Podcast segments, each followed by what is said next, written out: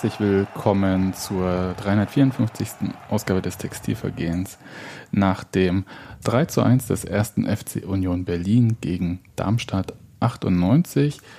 Union damit in dieser Saison auch im 15. Ligaspiel ungeschlagen, am 15. Spieltag. Das ist wunderbar. Ich begrüße dazu hier Steffi. Hi. Sehr schön. Mich freut es auch, auch da zu sein. Hallo. Und ähm, aus der Lausitz äh, angereist und bei uns auch übernachtet und ähm, mit uns mit Bier bezahlt. Daniel, hi. Hallo. So, äh, ich glaube, das funktioniert doch nicht. Du musst doch die Brumme ein bisschen näher. Das ist äh, bitter. Ja, so, Aber ja, so. so. Und ich hoffe, dass ich jetzt nicht zu sehr wader. Nee, das wird schon alles gut werden.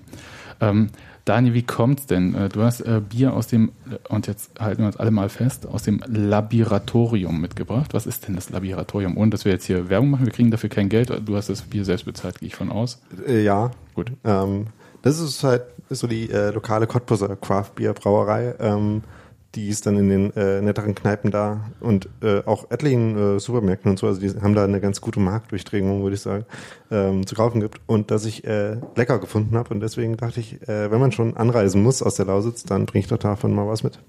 Ja, das ist ähm, ganz cool. Ähm, wir haben ja gerade das Schwarzbier, das äh, auf den Namen Schwarze Pumpe hört. Das ist äh, überraschenderweise lecker. Einigen ja. äh, DDR-Liga- bzw. Oberliga-Freunden äh, auch bekannt von BSG-Aktivist Schwarze Pumpe, hieß die? Ja, so, so, ich glaube schon. Ich hoffe, ich habe es jetzt nicht mit BSG-Aktivist Brieske Senftenberg verwechselt. Aber ähm, Brieske Senftenberg äh, hatte für uns das, äh, das Derby in der Landesliga 6 zu 1 gewonnen am letzten Wochenende. Waren auch gegen, sehr happy. Gegen Fettschau. Fettschau. Ja. Naja, äh, noch ein Jahr und du wirst äh, Fettschau dann auch im örtlichen Dialekt aussprechen können, oder? Ja, vielleicht. Hm, na, das wird lustig. Ich glaube, das muss man äh, als Kind lernen. Anders. Wenn man, bevor man, du bist schon sprachlich so gefestigt ist, dass es einfach nicht mehr geht. An sowas wie Mache mal ähm, habe ich mich schon gewöhnt. Cool. Ist das, äh, ist das die Lausitzer Entsprechung von Let's Do It? Äh, ja. Okay, cool. Oder ähm, von Go For It. Ja. Feuerfrei, Marianne. Ja. Cool. Dann äh, legen wir doch mal los mit dem äh, Spiel gegen Darmstadt, das ja ein bisschen, das stand ja unter äh, erstmal gar nicht so spielerischen Vorzeichen. Also einerseits, weil äh, Darmstadt mit Dirk Schuster als Trainer ankam und andererseits, weil. Hätten sie ihn zu Hause lassen sollen? Nee, ist schon okay, aber das ist halt, also, naja, ihr wisst schon. Und äh, andererseits natürlich äh, im Zeichen der äh, bundesweiten Fanproteste der oberen Ligen. Ich habe nicht ganz durch, äh, das durchdrungen, ob das die ersten drei oder auch die vier Ligen sind, weil auch in der Regionalliga wurde einigermaßen pr äh, protestiert. Ähm, dafür aber nicht unbedingt in jedem Erstligastadion, aber in, auch in vielen. Wie war es denn so? Das war ja erstmal so 45 Minuten ähm, Schweigen. Ja, war dementsprechend eine etwas merkwürdige Atmosphäre. Ähm, man hat sich dann auch gefragt, okay, wann geht es jetzt genau los? Äh, also wird beim Reinkommen noch normal gesungen? Antwort ja. Ähm, und dann stellte sich halt so ein allgemeines Gemurmeln ein. Es gab nicht das ähm, absolute Schweigegelöbnis, also man konnte schon irgendwie sein, äh, seine Gefühle über spezielle Szenen irgendwie äußern, aber halt nur in so einzelnen Rufen, ähm, was so eine Mm. Oder absolute ah. Halbstimmung. Tatsächlich waren die Sachen, ähm, die du gerade beschrieben hast, haben die am meisten Sound gemacht, weil alle, glaube ich, eine ähnliche Art haben, Unmut zu bekunden, wenn sie nicht so richtig wissen, ob das jetzt angesagt ist, laut zu sein. Und das klingt sehr witzig, wenn das so 20.000 Leute machen. Das ist ein ganz tiefes Grummeln. Also das ist halt aber ich fand, das Murmeln war schon einigermaßen laut. Also es war so, ja, klar. als ob man auch so, alle haben sich auch ein bisschen unterhalten. Man hat ja auch, ähm, also einerseits hat das Spiel durchaus Anlass dafür gegeben, sich auch nochmal zu erkundigen, wie es denn den Kindern geht bei den anderen und so. Ähm, und ähm, man hat sich auch verstanden, was ja sonst eher nicht möglich ist. Ja. Ich wurde dann zwischendurch mal gefragt, äh, nachdem ich mich äh, in einer Situation unter Stellungsspiel von äh, äh, Florian Hübner beschwert habe, äh, wie ich das eigentlich so mache mit dem Analysieren und äh, was mir so während dem Spiel auffällt. Das sind so Gespräche, die sich normalerweise nicht während dem Spiel ergeben. Ja, aber insgesamt war das ich, ich weiß gar nicht, äh, Steffi hat schon recht, ne? Das war kein Schweigegelübde in dem Sinn, wie wir das vielleicht vorher mal hatten. Also, weiß ich nicht, 15 Minuten Schweigen gegen Rasenballsport oder sowas oder dieses 12-12, das war ja wirklich Grabes Stimme. Da war ja, kam ja dann auch vom Stadionsprecher im Prinzip, bis auf kurz äh, mal eine Durchsage, wenn überhaupt da ein Tor gefallen ist oder so, kam eigentlich nichts. Während ähm, jetzt äh, war das so, okay, es gibt zwar keinen Support, aber es heißt nicht, äh, es gibt, äh, es wird geschwiegen per se. Genau, dass man teilnahmslos, äh, teilnahmslos daneben steht, war, glaube ich, auch nicht so erwartet worden. Und das ist auch in Ordnung. Also das ist auch was, äh, wie soll ich sagen, dass 20.000 Leute, nee, oder 21 ein paar zerquetschte, eine Dreiviertelstunde lang nur atmen, ist, glaube ich, auch ein bisschen viel verlangt. Ich glaube, das hätte sich so auch, also das kannst du nicht. Das klappt ja noch nicht, nicht, mal bei richtigen Schweigeminuten. nee. Ähm, ich weiß gar nicht, wie das in anderen Stadien dann äh, praktisch ausgesehen hat. Äh, ich meine, bei vielen Stadien, wenn man sagt, es gibt keine organisierte Stimmung, dann ist das ja quasi gleichbedeutend mit niemand singt was. Ähm, das ist ja bei Union generell nicht so. Ähm, da war dann noch die Frage, okay, ähm, solidarisieren sich dann alle damit? Das war dann relativ schnell beantwortet, klar. Ähm, ich weiß nicht, ob das in anderen Stadien dann irgendwie auch jeweils so war, dass äh, auch außerhalb der Ultraszenen, außerhalb der ähm, der normalen Stimmungsblöcke quasi ähm, dann gar keine Gesänge aufkamen und so? Ja, eigentlich schon.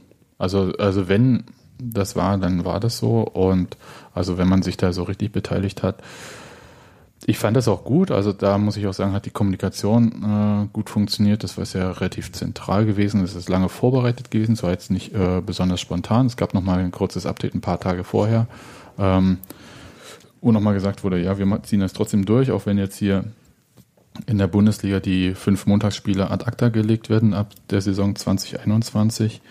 Das große Thema war ja, soweit wie ich das jetzt rausgehört habe, also beziehungsweise entnommen habe, dieses ähm, erstmal, dass man auch auf irgendeine Art mitbestimmen möchte, aber vor allem eigentlich ging es ja um fanfreundliche Anstoßzeiten.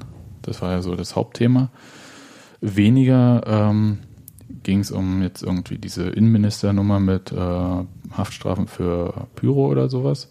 Was ich mir übrigens zu Silvester sehr, sehr lustig vorstelle, ja. vorstelle am Pariser Platz oder so, das mal umzusetzen. Aber ähm, auch da, go for it. Ja, also äh, das, äh, ich glaube, das ist ähm, das, was es auch ist, ist einfach populistischer Quatsch. Und ich hätte mir ein bisschen gewünscht, dass es äh, ein klareres Manifest gegeben hätte. Wo so, ich, ich bin so ein Freund von so weißt du, so fünf Punkte, was man erreichen möchte oder so. Aber das gab's doch. Es gab, es gab durchgeschrieben halt so klare Sachen irgendwie, aber ähm, mir fehlt so ein bisschen der Weg, also die Forderungen sind klar, mir fehlt so ein bisschen der Weg dorthin. Ja, es ist halt, äh, also man fordert etwas, das ist auch okay und ich finde es auch wichtig, dass man prinzipiell Sachen artikuliert. Aber ich hätte jetzt gern auch so einen äh, Weg mal aufgezeichnet, wie man sich diese Umsetzung wünscht. Und für mich kann es eigentlich nicht der Fall sein, dass man jetzt alle, weiß ich nicht, äh, definiere irgendeinen Zeitraum, paar Monate, paar Jahre, äh, da solche Proteste abzieht, sondern eigentlich muss man das irgendwie institutionalisieren und was über die letzten beinahe schon äh, Jahrzehnte klar geworden ist, ist, dass die ähm, Dialoge, die es bisher so gab, überhaupt nicht funktioniert haben, weil sie halt in, ich sag mal, irgendwelchen Arbeitskreisen dann stattgefunden haben, die aber im Prinzip nie mehr als, wenn dann überhaupt eine Konsultation mit Leuten war, die sowieso auch nichts zu sagen hatten. Und es war, man war nicht in irgendeinem Entscheidungsprozess drin. Und ich glaube, dass man darauf, das ist so mein Punkt, ehrlich gesagt, äh, über den ich so ein bisschen nachgedacht habe jetzt Tag, dass man darauf eher Wert legen sollte, dass man jetzt irgendwie da auch eine Repräsentanz findet. Ja, ist natürlich dann die Frage, äh, wen man dann da wie repräsentieren will. Also ähm, wenn man davon ausgeht, es gibt irgendwie die 38 Vereine, die dann jeweils in der DFL spielen, ähm, gibt es 36 dann, noch. 36? Okay, ja, äh, stimmt. Ähm, gibt es denn da irgendwie einen Fanstimme, ja, da gibt's ja äh, sodass das dann 37 sind oder? Da gibt es ja verschiedene ja. Modelle irgendwie. Also da, da muss man äh, da muss man ja tatsächlich mal sich das überlegen, wie man das möchte. Das ist ja auch äh, gerne vor, äh, früher vom DFB oder auch der DFL irgendwie äh, so ähm, angezweifelt worden. Wen repräsentiert ihr denn eigentlich äh, als organisierte Fans? der, ihr seid ja gar nicht die Mehrheit, ist auch so mh, eine Argumentation gewesen, die hier in der, äh, wenn es gegen diese Fanproteste jetzt an diesem Wochenende ging, auch medial häufig gebracht wurde, hey, ihr repräsentiert ja gar nicht die Leute, die Sky schauen oder so. Und das war jetzt aber, naja, die Frage war ja vielleicht so ja auch, repräsentierst du alle, die im Stadion stehen? Und das ist in dem Moment, glaube ich, sichtbar geworden, als das denn tatsächlich von Gästekurve über die Gegengrade bis hin zur Waldseite alle gesagt haben, ja, wir finden das blöd, denn wir sind die Leute, die da hingehen. Ist auch richtig. Und ich glaube Und deswegen sind es doch die Einzigen, die da, sag mal, ein legitimes Interesse haben, denn den Sky-Zuschauer betrifft es insofern nicht, als dass er ja ja nicht Teilnehmer an diesem Ich stehe im Stadion-Ding ist. Ja, und ähm, also man kann diese Argumentation ja natürlich auch was abgewinnen, wenn man auch diese äh, zwingende Argumentationskette folgt. Ähm, wir veranstalten Fußball für die Leute im Stadion, da muss es stattfinden und wenn es dann halt äh, sich Leute finden, die das übertragen wollen und das äh, in die Wohnzimmer transportieren und man dafür Geld kriegt, ist es auch wunderbar. Aber der Weg ist halt so rum. Zuerst für die Leute im Stadion. Ähm, was ich meine, ist aber gar nicht irgendwie, dass ich jetzt irgendwie da bestimmte ähm, Lösungsvorschläge jetzt habe oder so, sondern mir fehlt das so prinzipiell, dass man in solchen Sachen mal diskutiert. Das kann ja verschiedene Auswirkungen haben. Es kann sein, dass man halt meinetwegen in dieser äh, DFL-Generalversammlung irgendwie statt der 36, 36 ähm, Vereine ähm, mit ihren Stimmrechten und dem Präsidium, dass man meinetwegen sagt, okay, wir wählen aus wie auch immer noch zwei Fanvertreter, die aber auch Stimme haben. Also das ist mir tatsächlich wichtig, dass es nicht stimmlos äh, stattfindet. Ja. Oder aber man macht es halt auch so, und das wäre auch eine Variante, dass jeder Verein ähm, sich äh, sowas wählt und das dann halt mit als Delegation cool. kommt und man erhöht einfach das Stimmrecht pro Verein und dann äh, also werden da verschiedene Sachen repräsentiert. Meinetwegen hat man zwei Vereinsvertreter und einen Fanvertreter und dann ist man wie auch immer. Aber so, dass es halt irgendwie eine Rolle spielt und nicht immer diese Papiertiger sind, die nichts zu sagen haben, äh, einfach Diskussionsrunden, die zu nichts führen, die nur Frust auf allen Seiten und ey, die verstehen uns nicht, die informieren uns nicht und so weiter und so fort. Ja, und wenn man jetzt, äh, um nochmal das von vor ein paar Wochen aufzugreifen, der Idee, ähm, da dezidierte Fanvertreter äh, einzuführen, wenn man der wenig Geldsäcke bescheinigen würde, also geringe Umsetzungschance, dann gäbe es immer noch äh, pro Club die Variante, eben, dass man versucht hat, in der internen Meinungsfindung da es irgendwie einfließen zu lassen. Ähm, was dann halt wieder von Club zu Club sehr unterschiedlich ist, äh, was für Organe mhm. es da gibt, äh, wie sehr man da miteinander reden kann, ähm, wie viele Mitglieder es äh, gibt, ob Mitglieder die äh, relevante Gruppe sind, ob man das sagen. irgendwie im Stadion dann austrägt oder irgendwie in, äh, in Gremien des Vereins. Ja. Das, ist, das ist ja tatsächlich eine interessante Frage, wenn ich äh, zum Beispiel ähm, so ein Akkreditierungsformular bei der DFL ausfülle, dann fülle ich das ja nicht für den jeweiligen EV aus oder so, sondern für die jeweilige Spielbetriebs GmbH oder Kapitalgesellschaft, außer bei Union zum Beispiel und ein paar anderen Vereinen, wo es noch nicht ausgegliedert ist, da ist es tatsächlich dann quasi der EV, aber ansonsten richte ich dann halt äh, den Wunsch an irgendeine KG.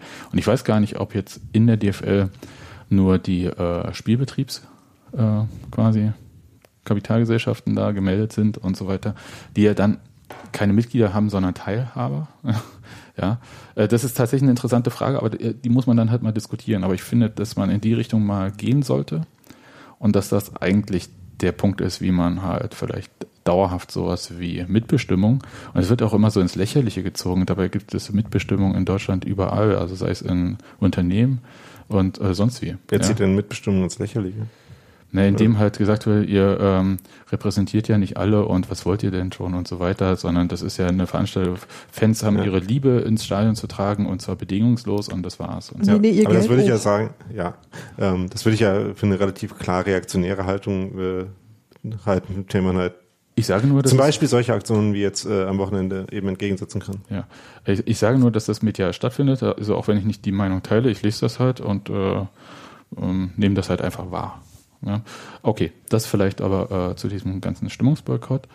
Der Spaßfaktor, ehrlich gesagt, weil ich glaube, das war gar nicht so abgesprochen in der Richtung, war eigentlich, was passiert eigentlich nach äh, Minute 44, 59 im Stadion? Weil es hieß ja, die ersten 45 Minuten wird geschwiegen. Mhm.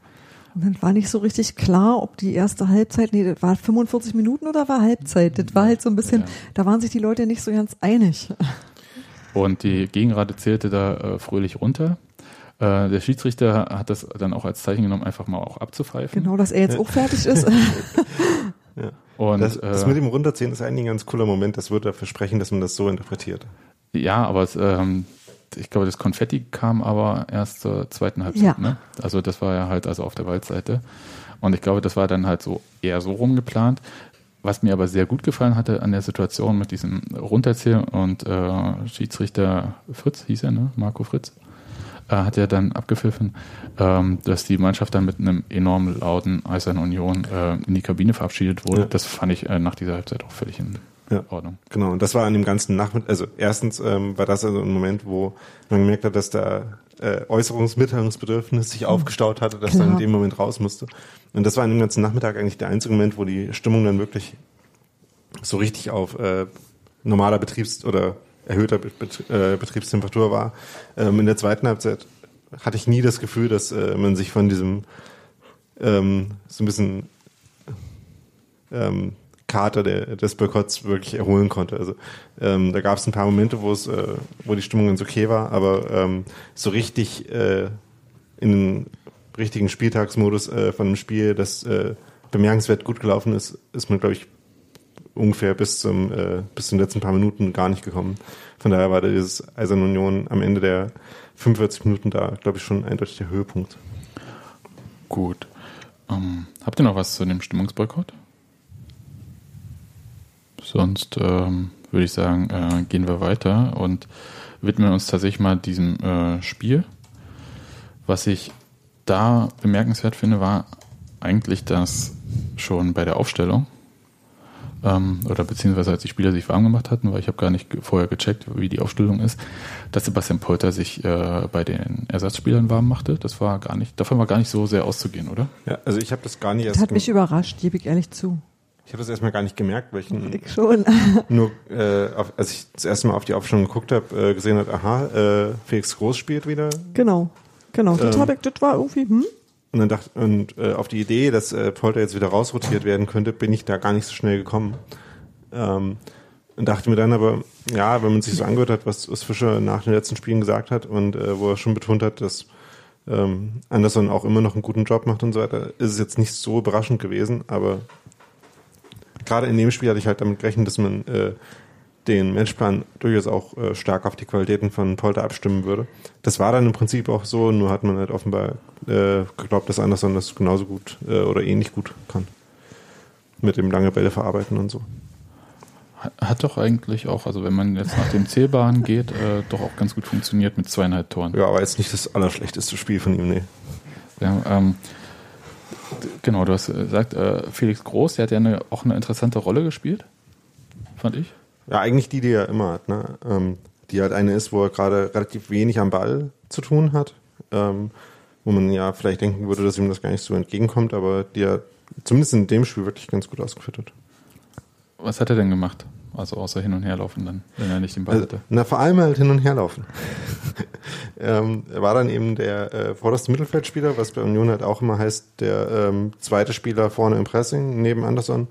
Das heißt, Anderson ist dann immer den äh, Innenverteidiger von Darmstadt, der den Ball hatte, angelaufen und äh, Groß hat davon versetzt, äh, so den Weg zum Mittelfeldspieler, ähm, also dem Sechster, das war dann Medojevic oder Kempe, ich bin mir gerade nicht mehr ganz sicher, wer von den beiden sich tiefer angeboten hat, ähm, hat diesen Passweg zugestellt und hat das halt einfach sehr verlässlich gemacht, so.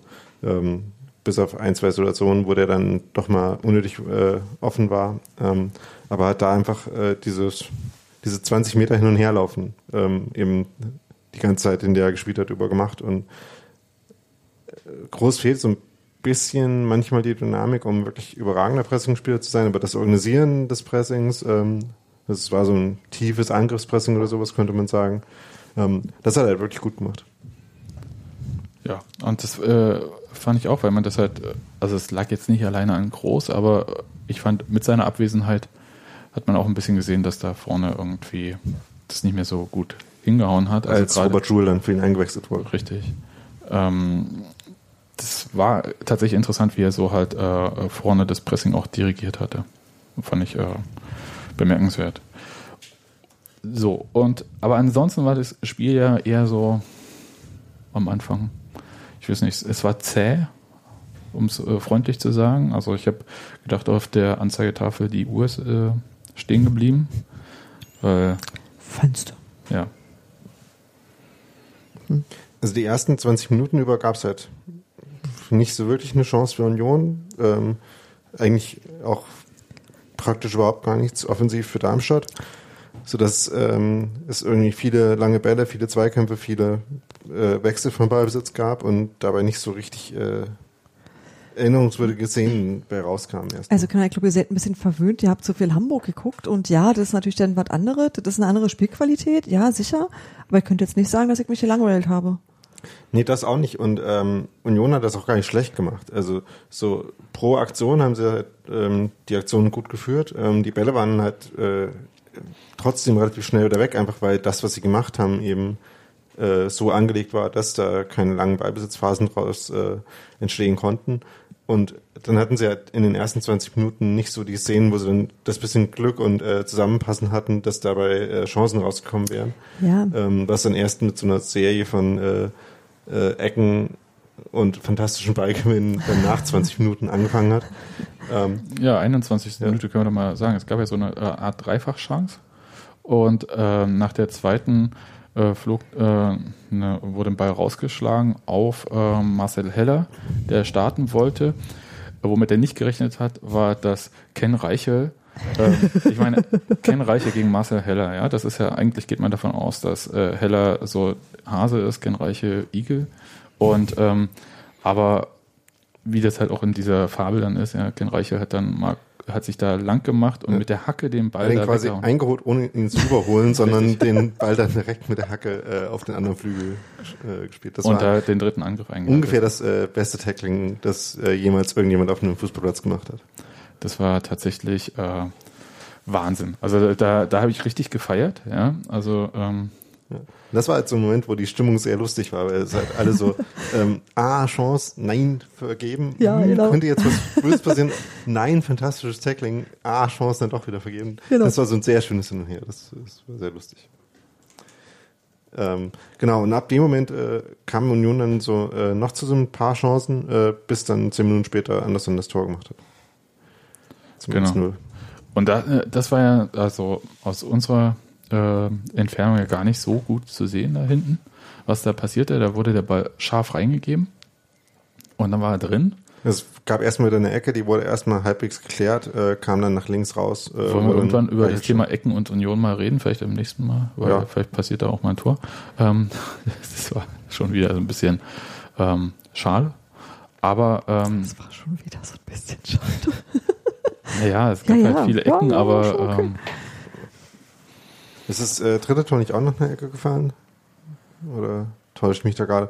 Also, das, In dem das Moment- müssen wir jetzt schnell noch recherchieren. Ja, na, naja, doch, war, ja. Direkt Aber Eck nach oder, Ecke? Eck oder Inwurf, weiß ich gar nicht. Das, das kriegt ihr nachher raus. Die Anzeigenseiten. Ja, ja. bis wir darüber, äh, bis wir da angekommen sind in der Chronologie. Äh, Genau. Ist euch jetzt wieder eingefallen? Okay, alles Was ich aber sagen wollte, was ich wirklich lustig fand, weil ich habe das überhaupt nicht gesehen, ich musste mir das dann erst bei AfTV nochmal anschauen, ist ja, dass ähm, bei der ersten Möglichkeit quasi Sebastian Andersson auf den Füßen des Torwarts stand, damit auch im, im Abseits. Ja.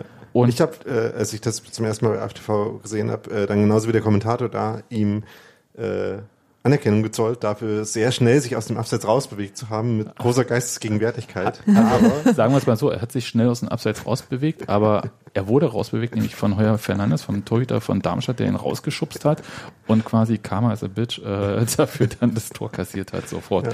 weil er wirklich also, gut stand. Jetzt, jetzt muss man Anderson immer noch dafür loben, dass er da halt nicht äh, hingefallen ist, Ja. sondern äh, nicht nur auf dem Bein geblieben, sondern auch in der Situation geblieben ist. sich sofort gedreht Ja. und das war, Denn da war echt nicht viel Zeit dazwischen, Nee. bis dann der Ball reingeflogen kam. ja, also das finde ich äh, war schade, dass ich im Stadion das nicht so äh, gutieren konnte, ja, weil ich das halt nicht so gesehen habe aus 100 Meter Entfernung, aber das war auch nicht zu sehen. Also Ja. nicht in live.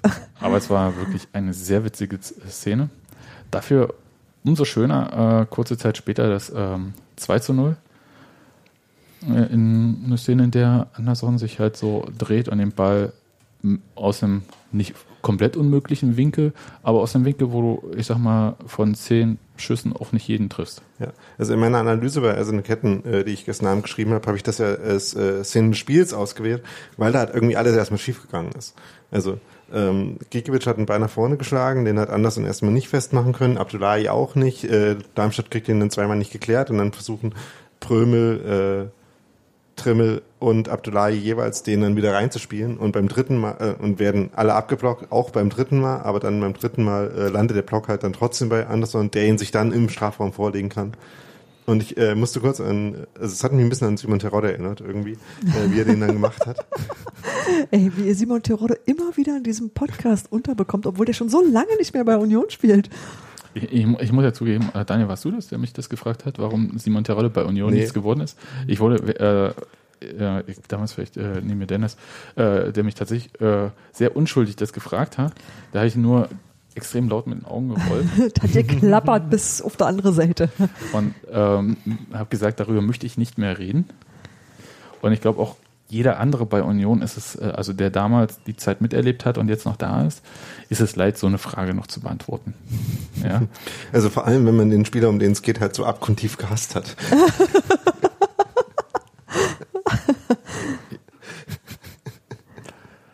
Ach, ist das schön. Ach, schade, dass wir keinen Videopodcast machen. Okay, das heißt dann YouTube. Egal. Jedenfalls machen wir ja nicht. Ich kann dazu nur sagen, dass der Simon Terodde von heute ein anderer ist als äh, der, der damals bei Union gespielt hat. genau, zum Beispiel wohnt er mir am Friedrichshain. Richtig. Aber auch sonst so. Gut. Also für Sebastian Andersson war das eine, ähm, nee, für Urs Fischer, aber auch für Sebastian Andersson, ja. Aber für Urs Fischer war das ja eine Wahnsinnsentscheidung. Ich glaube, wenn das nicht gut gegangen wäre, ähm, hätte er sich vielleicht noch ein paar Fragen anhören dürfen danach, warum er denn halt einen Polter, der ähm, irgendwie eigentlich ganz gut drauf ist, ähm, nicht einsetzt und dafür dann halt Anderson, der halt äh, ein bisschen glücklos agierte, vielleicht in den Wochen zuvor, beziehungsweise auf der Bank saß. Und ich finde es eigentlich total cool, dass ähm, auch jetzt in dieser ähm, zentralen Stürmerposition wir jetzt so eine Rotation erleben. Ich glaube auch, Und so. dass das für die Stürmer gut ist. Also ich glaube, dass die tatsächlich auch davon profitieren. Ja, das ist vor allem, also ehrlich gesagt, ist es für Sebastian Polter ganz gut, weil es halt ihn aus dieser Erlöserposition ein bisschen rausnimmt, in die, in die er sich natürlich auch gerne äh, sich ja selber rein. Äh, Vor allem, wenn er gerade ein Tor geschossen hat. Ja, dann hat er natürlich diese Geste, aber es ist halt, ähm, es ist halt nicht die Anwesenheit von Sebastian Polter alleine, die irgendwie äh, dieses Spiel, äh, irgendein Spiel gewinnt. Und in diesem Spiel war es wirklich hervorragend zu sehen, wie äh, über große Teile des Spiels die gesamte Mannschaft dafür gesorgt hat, dass äh, Darmstadt zum Beispiel fast keinen Konter fahren konnte, indem sie ähm, das relativ schnell unterbunden haben mit äh, vielem Ballgewinn dann schon vorne. Und ähm, wie solidarisch, ne, sagt äh, Urs Fischer dazu, Ja. äh, sie äh, miteinander gespielt haben. Ja. Ähm, genau, solidarisch ist das eine Adjektiv, das äh, einem dazu einfällt. Das andere, was mir hat eingefallen, das ist kompetent, weil sie einfach, ähm, was beides nicht so klassische Fußballvokabeln sind, aber die einfach äh, sehr gut dazu passen, wie Union einfach ähm, sehr gut umsetzt, was sie sich vornehmen. Äh, das ist jetzt nicht immer der ähm, äh, hübscheste Fußballentwurf aller Zeiten, aber äh, wenn man das einfach gut macht, dann äh, kann das halt genug sein, um so ein Spiel zumindest für 70 Minuten schon durchaus zu dominieren und halt irgendwie ständig zu gewinnen oder nicht zu verlieren. Und um dem, was du vorhin gesagt hast, noch was anzufügen, ähm, äh, das ist ja nicht so, dass Sebastian Polter nicht da gewesen wäre. Der saß ja durchaus auf der Bank und wenn du halt merkst, Sebastian Andersson hat halt nicht seinen glücklichen Tag, dann hast du ja die Option zu wechseln. Es ist ja nicht so, dass dann irgendwie alles schon verloren ist. Also das ist ja gerade das Schöne an dieser Mannschaft, dass die extrem variantenreich und flexibel geworden ist und dass du da Vorne nicht nicht eine. Du hast eine, nicht eine zweite Wahl. Ja, da hast du ein bisschen Personalnot, aber du hast nicht ähm, auf der Bank dann nicht wirklich eine zweite Wahl in dem Sinne zu setzen, sitzen, sondern einen anderen tollen Spieler, den du auch jederzeit bringen kannst. Und das ist schön. Also es hat ja übrigens keiner sich äh, die fünfte Gelbe geholt, obwohl vier Mhm. Spieler dafür äh, bereit standen.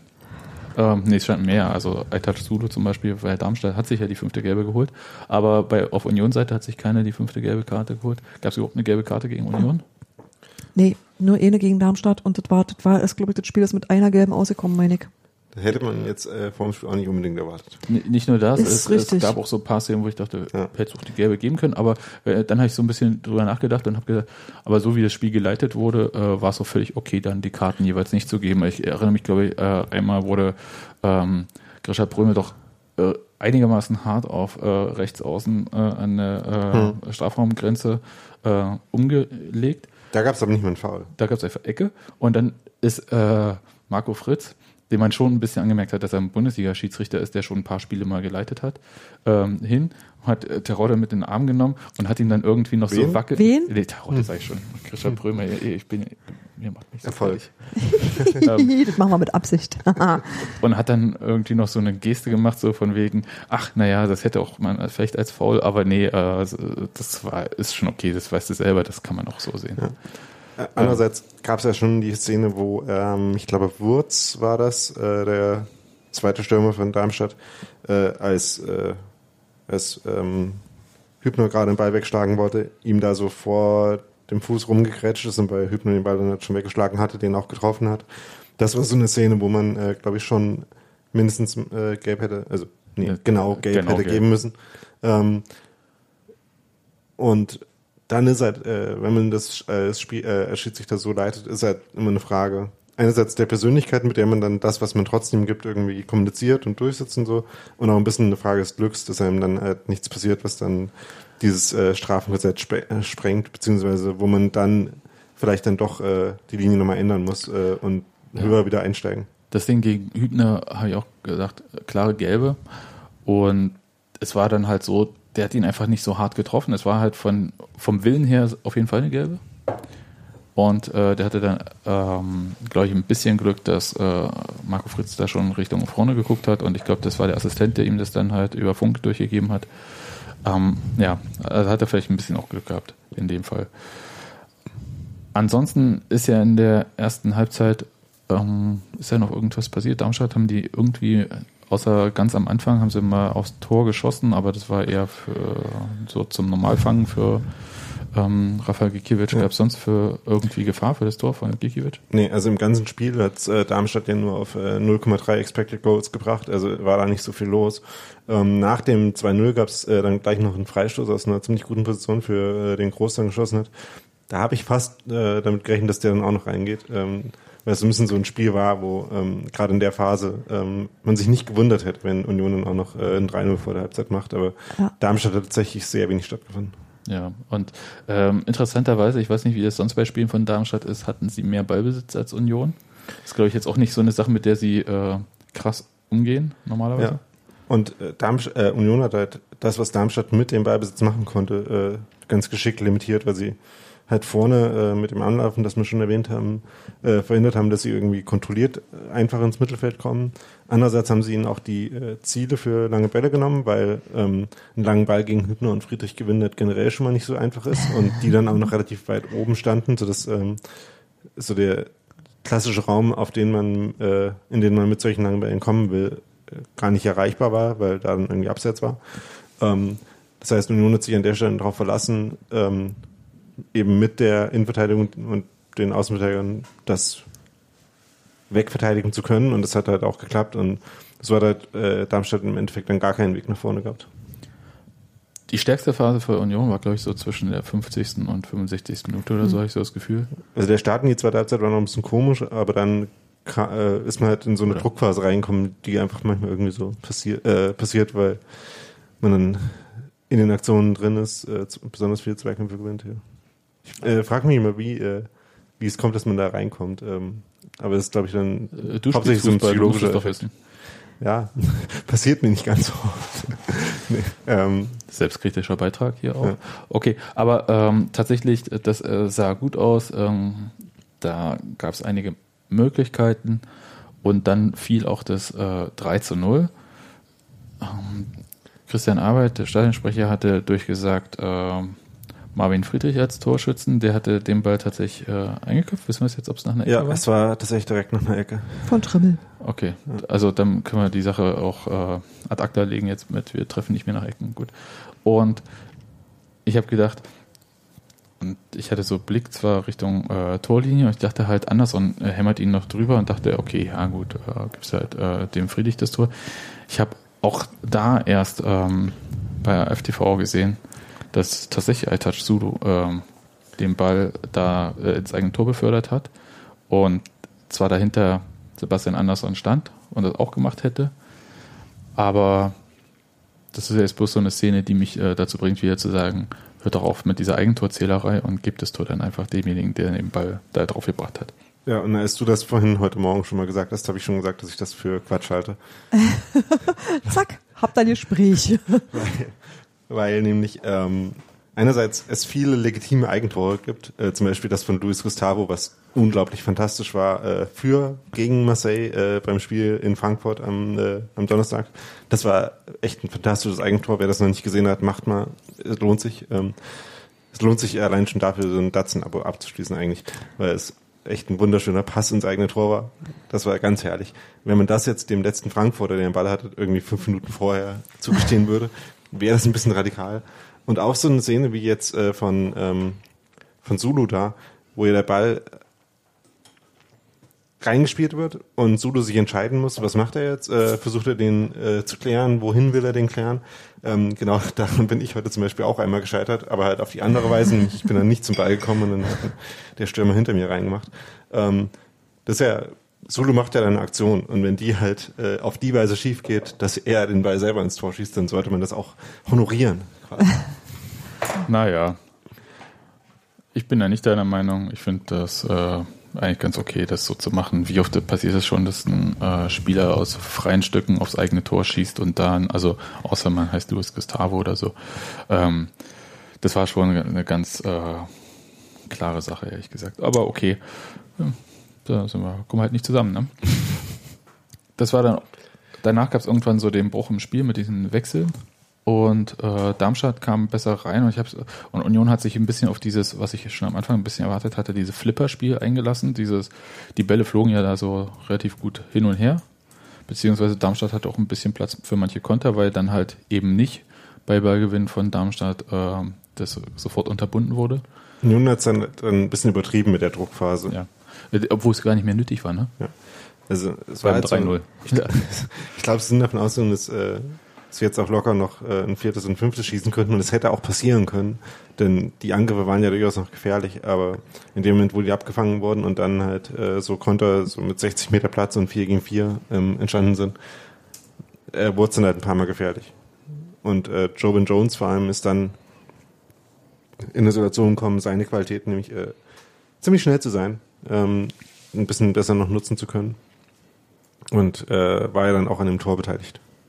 Ja, das Tor, ähm, kannst du ja mal erzählen, das war ja von ähm, Durson, glaube ich. Ja, Ja, ja, da hat halt äh, Darmstadt sich äh, aus so einem äh, Union-Angriff befreit. Dann ist der, ich habe gerade nicht mehr genau äh, im Kopf, äh, wie der Zweikampf im Gegenpressing dann verlaufen ist, aber jedenfalls äh, kam der Ball dann zu Jones äh, auf der linken Seite, der halt schneller ist als Trimmel, weil ist halt ziemlich schnell.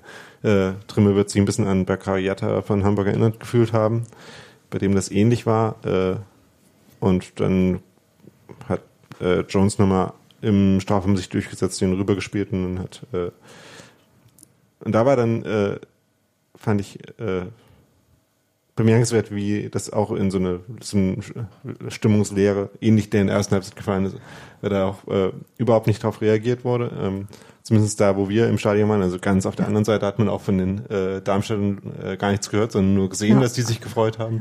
Ja. Ähm, und dann hat man sich überlegt, hm, Das wird das jetzt nochmal äh, irgendwie eng oder so oder nicht? Nee, aber vor allem war das so merkwürdig still, dass ich mir erst kurz nicht sicher war, ob da nur ich ein Tor gesehen habe oder alle anderen auch. Also weil das tatsächlich so, ähm, na so geräuscharm war.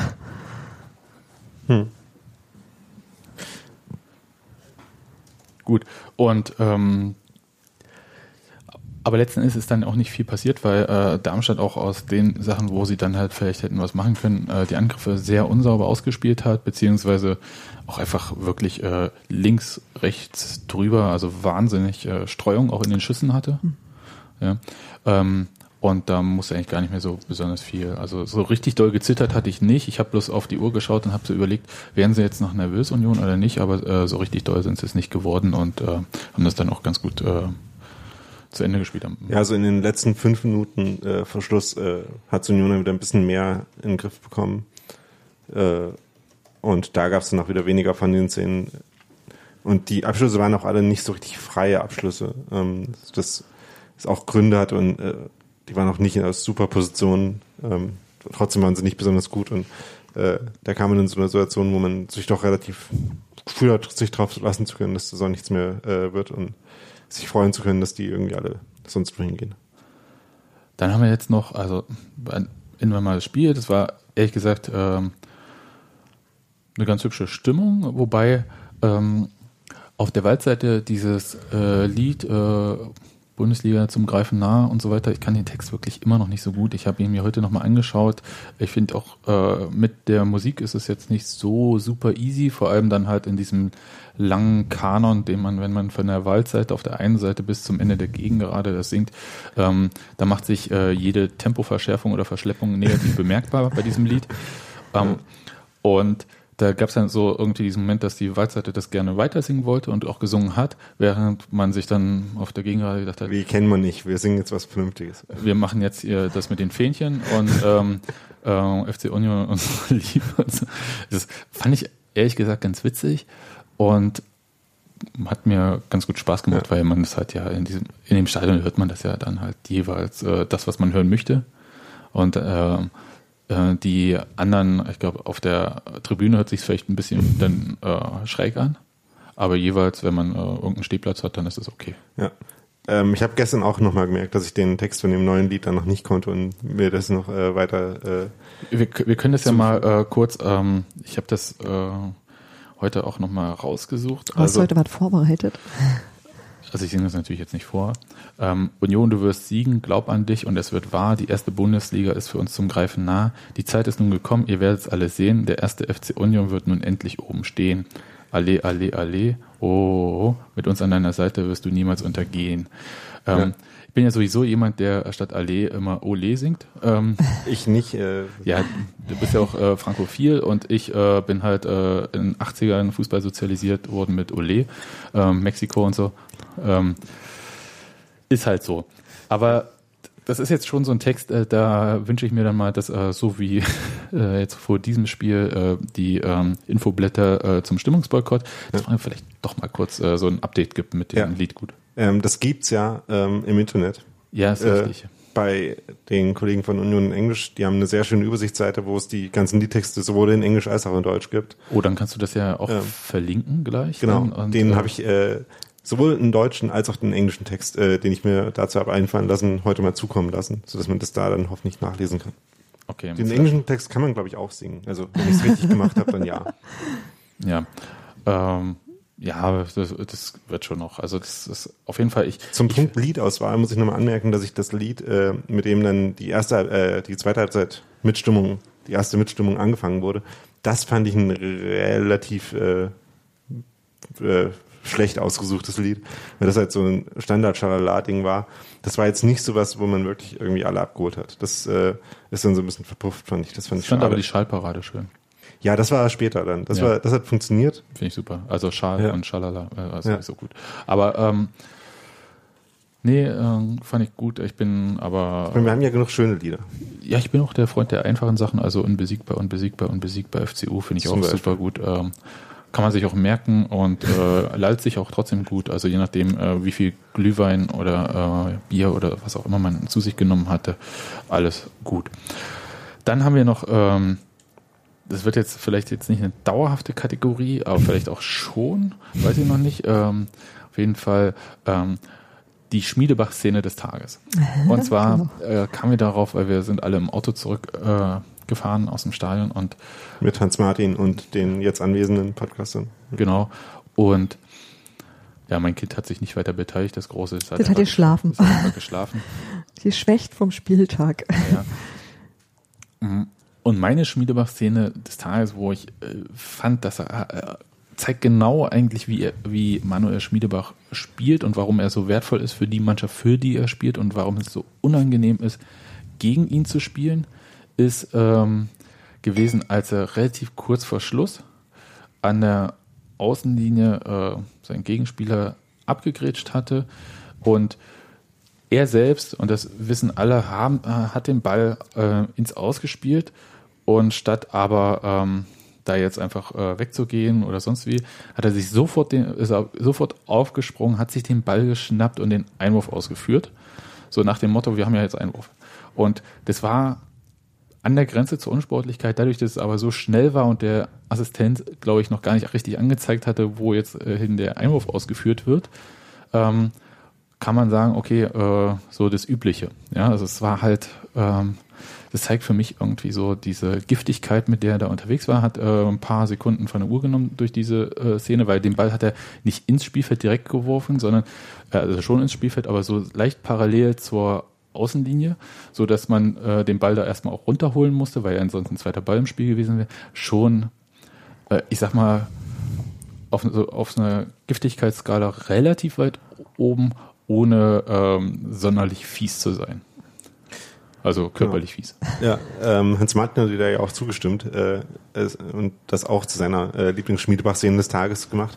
Unter anderem auch, weil die Balleroberung selber ja, oder das äh, Tackling, äh, der Zweikampf auch schon sehr gut war. Ich habe noch einen anderen Favorit gehabt und zwar, was glaube ich sogar zweimal vorgekommen ist, dass äh, ein Ball irgendwo in der Nähe vom Darmstädter äh, Strafraum hoch in die Luft geschlagen wurde und dann runterfiel und dann Schmiedebach gegen jemanden äh, in eine Art Luftzweikampf gehen musste, der ein bisschen größer ist als er, was ja auch wiederum Ungefähr die meisten sind. Ja. Und das dann trotzdem so gemacht hat, dass er so ein bisschen in den Gegenspieler reingeht, einfach sich, sich da hinstellt, genau da, wo der Ball runterkommt. Und dann der andere halt nichts weiter machen konnte, weil ähm, Schmiede ist zwar ein bisschen äh, kleiner, aber einfach wegschieben lässt er sich halt wirklich nicht. Ähm, und dem dann nichts anderes übrig blieb, als neben dem Ball hochzuhüpfen und äh, Schmiedebach dann ganz locker abwarten konnte und ihn dann äh, dahin köpfen, wo er ihn hinköpfen wollte. Das fand ich sehr lustig ähm, und sehr, ähm, sehr schön. Wie er, es ist halt so eine Art äh, so Mikrospielintelligenz, einfach sehen, äh, wann ein Ball genau runterfällt, äh, wo man sich genau hinstellen muss, äh, wie sich der Gegner bewegt. Und das äh, kann Schmiedebach in verschiedenen Weisen einfach sehr, sehr gut. Ich habe übrigens keine, finde die beschriebenen Szenen aber top. Ja, es ist, also so äh, insgesamt, also für mich entwickelt er sich zu einem der absoluten Lieblingsspieler, weil ich halt so, der hat wirklich so eine Art an sich, also man Man kann ihm auch nicht böse sein, ne? der sieht ja wahnsinnig nett und lieb Du, der aus. ist bestimmt also- auch total nett. und so. Und ähm, auch, ähm, ja, also wirklich nicht so, so ein ungehobelter Klotz als Sechser oder so. Aber er bringt halt alles mit, was man als ungehobelter Klotz als Sechser mitbringen muss. Ja, so, Aber halt in elegant. Und, also und kann auch noch unfassbar, äh, also zumindest ziemlich gut Fußball spielen. Ja, also bin da, ähm, bin da sehr begeistert. Und, Und wenn er ähm, nach dem Spiel über den ähm, Parkplatz läuft, siehst du ihn halt überhaupt ja nicht, weil dann sieht er einfach aus wie alle anderen, die über den Parkplatz laufen. Die so, huch, warte mal, das war doch eben Manuel Schmiedebach. Während zum Beispiel Kenny Prinz Redondo, äh, der ja ähnliche Statur hat, dann äh, noch ein deutlich markanteres Schnurrbärtchen hat oder so. Der fällt mir noch Ja, eher aber auf. Manuel ja. Schmiedebach ist, glaube ich, auch aus dem Alter raus, wo man ähm, Markante Schnurrbärtchen hat. ja, aber durch seltsame Bekleidung unbedingt so aus dem Rahmen fallen muss, sag mal. apropos markante Schnurrbärte, ähm, am Freitagabend ähm, beim ähm, Ostwestfalen-Derby oder wie auch immer das da heißt, irgendwie Fußball. zwischen, zwischen Osten, äh, Osnabrück, sage ich schon, das Osnabrück ist es ja gar nicht, sondern zwischen Bielefeld und Paderborn, ähm, habe ich kurz äh, Sören Brandy gesehen, der auch äh, sich wegen November äh, einen äh, Schnurrbart hat stehen lassen. Äh, stand ihm nicht so gut, fand ich. Wäre das erste Mal, dass Sören Brandli was macht, was nicht geht. Nein. Genauso wie Christopher Trimmel, dem seine neue Frisur auch nicht, nicht so gut steht wie alles andere bis jetzt. Ah ja, aber der ist einfach von selber so schön, dass es auch egal ist. So, jetzt wisst ihr wir das auch. Haben wir das jetzt abschließend geklärt? Nein, bei Christopher Trimmel hat mich gefragt, ob der eine Wette verloren hat. Hat er sich aber nicht zu geäußert. Ja. Bart- und Frisurkritik auch äh, beim Genau, ist jetzt, ja, ja, ja. Machen wir nicht so oft. Mal Ja. kann man das, ich, machen. Nein, Gut. ich möchte, dass Trimmo wieder Haare hat. Fängt besser. Gut. Ähm, dann vielleicht noch ähm, von der Mitgliederversammlung, da waren wir nicht. Ähm, jedenfalls ähm, war, war jemand von euch da? Nö. Tessin, ich war hier. Ich weiß, wir Wie- wohnen ja zusammen in der Wohnung. ähm, das, Und ich war in der Lausitz. Ja. Das ließ sich nicht einrichten. okay, ähm, da können wir jetzt nichts Großartiges zu sagen. Ich fand äh, die Ehrung von äh, TC, äh, Tino Schawinski, äh, mehr als äh, angebracht, richtig toll. Und ähm, ja, Aufsichtsrat wurde wiedergewählt, ohne Gegenkandidaten, finde ich merkwürdig, aber okay. Auch das ist Union. Und ähm, dann äh, können wir es dabei belassen. Am Dienstag ist wieder ein Fan-Treffen. Mit, Ja, äh, Michael Parensen und Christopher Trimmel. ja, also Man ähm, möchte eigentlich hin. man möchte eigentlich hin, andererseits Dienstagabend. Hm. Wissen wir, mal, wann das ist? Ich glaube 19 immer um Uhr wie 19 immer. Uhr, genau. Ja. Halt noch relativ früher Dienstagabend, wenn man noch nach Köpenick muss und nicht da schon ist. Ja. Äh, und aus der Lausitz kommt, meinst du? Ja, das, auch, ja. Ähm, genau. Mm, Dann bin ich eigentlich durch. Habt ihr noch was, ähm, was ihr sagen wollt? Ich, ich- ich könnte jetzt ein bisschen. Ja, ihr möchtet noch was sagen, Kinder. Ihr möchtet sagen, dass heute die erste Folge eures neuen Podcasts rausgekommen ist. Und ihr möchtet bestimmt auch sagen, dass wenn jemand Ideen hat für Themen, er euch schreiben soll. Richtig. Und, äh, und zwar ähm, müsst ihr die Themenvorschläge, also wenn ihr Themenvorschläge habt, ist es wunderbar. Und, Vielleicht äh, sagst du noch, wie der Podcast der heißt. Fängst Podcast- du mal vorne an? Ja, okay. Also der Podcast heißt und niemals vergessen. Es geht um Geschichte von Union, Folge, äh, so Episode für Episode, äh, eine Begebenheit, die wir uns raussuchen. Genau. Aus dieser über 60, äh, über 50-jährigen Geschichte. Fast über 100-Jährigen insgesamt mit den Vorgängervereinen. Und ähm, die erste Episode befasst sich mit was Grundsätzlichen und das hat tatsächlich auch was mit den Vorgängervereinen äh, SC Union Oberschöneweide zu tun, aber auch mit dem ersten FC Union Berlin zieht sich wahnsinnig lang, ist bis heute äh, wichtig für den Verein, für ähm, die äh, Selbstvergewisserung. Ja, mehr möchte ich da jetzt auch gar nicht zu sagen. Hört, hört da kurz rein. Und ähm, wenn ihr Themen habt, also erstmal Feedback wird sehr gerne genommen. Auch ich bin mir ziemlich sicher, dass wir nicht immer alles allumfassend. Das ist halt äh, ein bisschen anders, als wenn man äh, zu, äh, ich sag mal, richtiger Geschichte ist jetzt ein blödes Wort, aber zur Weltgeschichte an sich zu Themen äh, recherchiert. Da kann man schon mal sehr viele verschiedene Quellen äh, finden oder anzapfen. Das ist bei Union nicht immer so. Das hat was mit der Geschichte des Vereins zu tun und mit der deutschen Geschichte, dass da zwischendurch ganz schön viel verloren gegangen ist. Und ähm, sehr viel halt auch mündlich überliefert ist und dann äh, so in Legenden übergeht. Wenn ihr also da was besser wisst, dann finde ich das total super. Lasst es uns wissen. Das einfach an info at und minus niemals minus vergessen minus podcast.de. Je länger ich diese Genau. äh, äh, schicken und je länger ich diese URL ausspreche, desto äh, länger wird sie auch. Ähm, Und äh, das ist gerade deswegen toll, weil viele von den Episoden erstens, weil es noch nicht äh, so alles so ewig weit her ist und irgendwie auch irgendwie Menschen betrifft. Ähm, selbst wenn wir, wenn es nichts was ist, was wir anders gesehen haben im Podcast, einfach äh, unterstützende äh, Wahrnehmungen von Dingen, die passiert ist, äh, die man irgendwie mitbekommen hat, äh, sind immer interessant. Ähm, das ist auf jeden Fall äh, was, was wir gerne von euch hören würden. Und äh, Themenvorschläge, weil die Idee ist, dass wir das gegenseitig äh, uns erzählen und jeder eine Folge vorbereitet und der andere vorher nicht weiß, worum es geht. Ihr müsst Ähm, euch also überlegen, möchtet ihr Daniel etwas fragen oder möchtet ihr Sebastian etwas fragen? Dann schreibt ihr entweder dem einen oder dem anderen, aber Oder ihr könnt es auch äh, würfeln. Ähm, genau. Genau. Und das eben nicht an diese Info-Ad und minus niemals minus vergessen minus podcast.de, sondern an Daniel oder Sebastian Ad und so weiter ähm, schicken und äh, oder natürlich auch äh, Twitter auf den anderen Kanälen, auf denen wir so erreichbar sind. Genau. Ja, ähm, würde mich freuen. Ähm, abonniert den Podcast, ähm, erzählt, wie es euch gefällt. Das Intro ist von David, das ist toll. Die äh, ganzen grafischen Elemente sind von Steffi, die sind auch toll. Und ähm, Schreibt gerne äh, eine iTunes-Bewertung, wenn es euch gefallen hat. oder woanders in allen möglichen Podcast-Verzeichnissen, wo ihr was bewerten könnt. Bei Panopticon, bei Food. Ja, Füd. Das kann jeder schreiben, Daniel. FYYD. Dauert nicht so lange wie unten minus minus. Ja, alles klar. Okay, aber dann äh, sind wir jetzt damit durch. Hat mir sehr viel Spaß gemacht und äh, wir hören uns dann nach dem äh, nächsten Spiel. Das ist auswärts beim ersten Magdeburg. FC Magdeburg. Ähm, Habe ich ein bisschen Angst vor. Ich weiß ja nicht, wie es euch geht, aber. nö, wir feiern nicht hin. Also, ja, ja, ja, genau. Ja. Nein, Ich muss mal gucken, ob ich dahin fahre. Kann durchaus passieren. ja. Ähm, Ich meine das ja nicht aus sportlichen Gründen. Also da nehme ich es, wie es kommt. Aber Sebastian auch nicht. ha, das ist mir. Kann auch sein, die sind voll nett und man weiß es nur Die nicht. sind auch bestimmt nett. Hat sich wahrscheinlich vielleicht auch, ja. Hat sich bestimmt alles geändert. Also hm, bin ich jetzt. weiß Äh, nicht. nö, da bin ich irgendwie. Also wir können mal den nur der FCM-Podcast grüßen, die Genau. sind nett. Die sind nett. Genau. Und äh, die könnt ihr auch hören. Das ist toll. Cool, dann äh, bis zum nächsten Mal und äh, gehabt euch alle wohl. Genau. Tschüss. Tschüss. Ciao.